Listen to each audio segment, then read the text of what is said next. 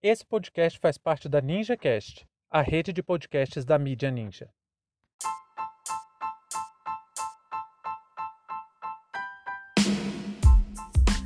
Desfile militar com cara de ameaça ao Congresso Nacional.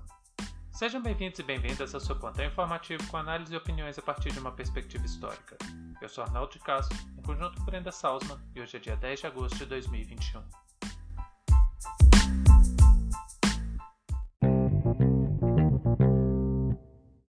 Na manhã de hoje, o presidente Jair Bolsonaro esteve presente na passagem de um pequeno comboio militar pela esplanada dos ministérios. De acordo com a Marinha, a manobra conhecida como Operação Formosa saiu do Rio de Janeiro e fará treinamento no Centro-Oeste. A operação acontece desde 1988, mas pela primeira vez seu trajeto foi alterado, passando pela Praça dos Três Poderes em Brasília. Oficialmente, a Marinha declarou que a alteração do trajeto se deu para que os comandantes entregassem pessoalmente um convite ao presidente para que participasse da operação. No entanto, diversas autoridades interpretaram o ato como uma tentativa de pressão ou até mesmo de ameaça ao Congresso Nacional, pois está marcada para hoje a votação da PEC do voto impresso. A votação tende a ser mais uma retumbante derrota de Jair Bolsonaro, mas sua base aliada na Câmara trabalha insistentemente para garantir a aprovação de um projeto que visa tão somente fragilizar o sistema eleitoral brasileiro. A crise política se acentuou nas últimas semanas com ataques de Bolsonaro contra o Supremo Tribunal Federal. No entanto, o presidente da Câmara dos Deputados nega que Bolsonaro tenha usado a Operação Formosa para tentar intimidar o Congresso Nacional. Lira classificou o desfile como uma, aspas, trágica coincidência. Fecha aspas. Roma, quando um general voltava vitorioso de uma campanha militar, ele era aclamado na cidade de Roma com uma grande salva de palmas e também recebia os louros da vitória. Os louros da vitória eram uma coroa de folha de ouro trançada que era dada como uma grande honraria, uma das mais altas celebrações que aconteciam em Roma. Era muito interessante que quando o general entrava na cidade, o exército ficava estacionado do lado de fora. Entrava somente o general na biga, guiada por um escravo, e um outro escravo ia agachado e cerca de 500 em 500 metros ele se levantava e dizia nos ouvidos do general: Lembra-te que és mortal. Esse era um ritual cívico e religioso que se chamava Triunfos Romanos. Esse costume de estacionar os exércitos fora do, dos limites da cidade de Roma foi imposto desde que Roma foi invadida pela última vez no período da monarquia pelos gauleses. Os romanos meio que juraram para si mesmos que nunca mais veriam outro exército invadir sua tão preciosa cidade e aprisionar os cidadãos. Naquela época, os comandantes militares se tornavam figuras muito conhecidas e respeitadas pelos seus soldados, e por isso ganhavam bastante prestígio político, o que ocasionou diversas crises. Por isso, aquele recado tão importante no momento da celebração: Lembra-te que és mortal, para poder não subir a cabeça e esse general não querer tomar o poder para si. Essa história é bastante interessante porque mostra nitidamente que, desde muito tempo, o bom funcionamento das instituições políticas depende do cuidado para que uma pessoa não tome o controle das Forças Armadas ao ponto que possa usá-las para intimidar os governos ou tomar o poder para si. No Brasil, o Exército sempre agiu como uma instituição de Estado. Jamais vimos as Forças Armadas defendendo um projeto pessoal de poder ou um ditador em específico. Nem mesmo Getúlio Vargas conseguiu essa proeza, nem na fase mais aguda de seu regime inspirado no fascismo, quando promoveu uma intensa máquina de propaganda de culto ao líder. Esse é o grande impasse do protótipo de ditador que temos como presidente hoje. Ele tem um conjunto de generais que está disposto a segui-lo para seja qual for o genocídio que ele queira cometer. Mas essa é uma parcela bem pequena. A grande maioria não pensaria duas vezes antes de dar um golpe e manter a estrutura de exploração que a elite brasileira tanto gosta, mas não em nome do Bolsonaro. O problema é que esse exército, um exímio especialista em dar golpes e interromper democracias, não convive muito bem com a ideia de ter um Führer. Nem mesmo na ditadura os generais ficaram no cargo de presidente sem sucessão. Foram os militares que ficaram no poder. Não foi Geisel, não foi Médici, não foi Castelo Branco, não foi João Figueiredo. Foram os militares.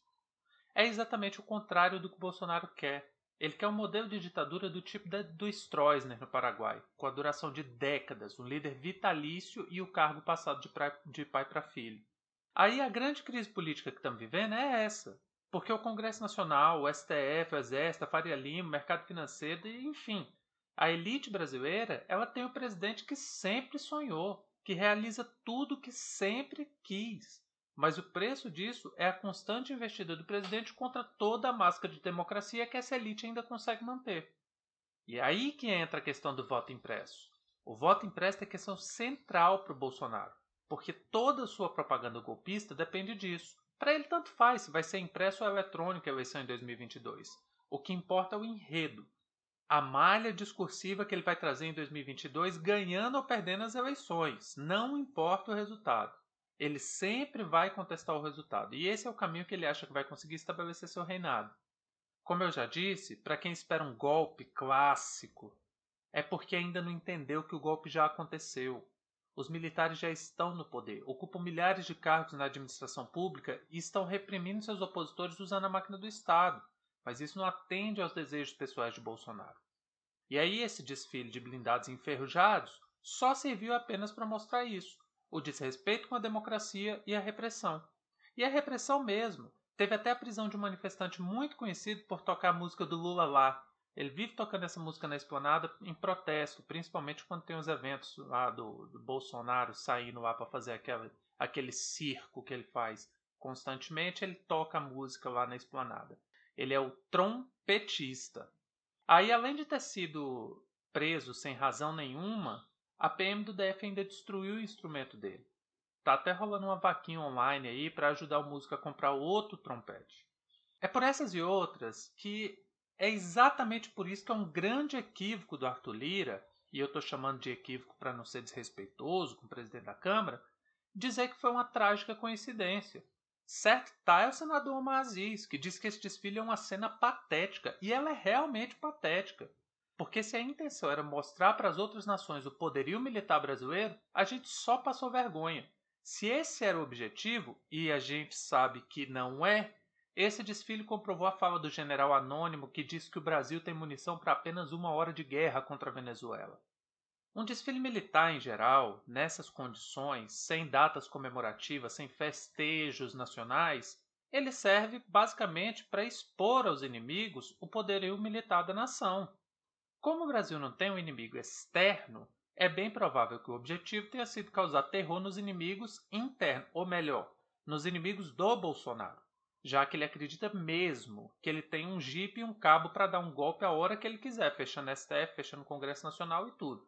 E aí, se foi coincidência ou não com a votação da PEC do voto impresso, nós nunca vamos saber.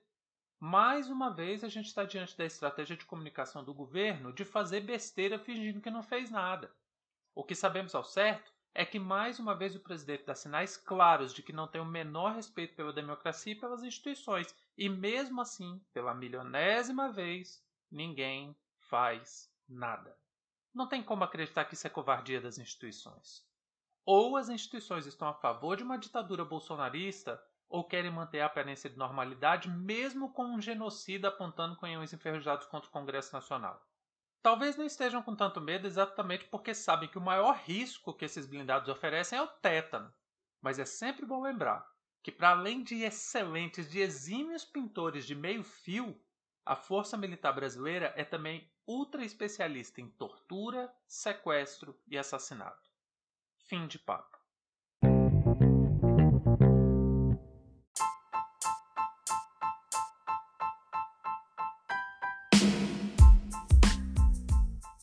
Entre tantos fatos que nos cercam e com a velocidade de informações a que estamos submetidos, essa foi nossa escolha para o destaque de hoje. Se você quiser participar do nosso financiamento coletivo, acesse catarse.me história.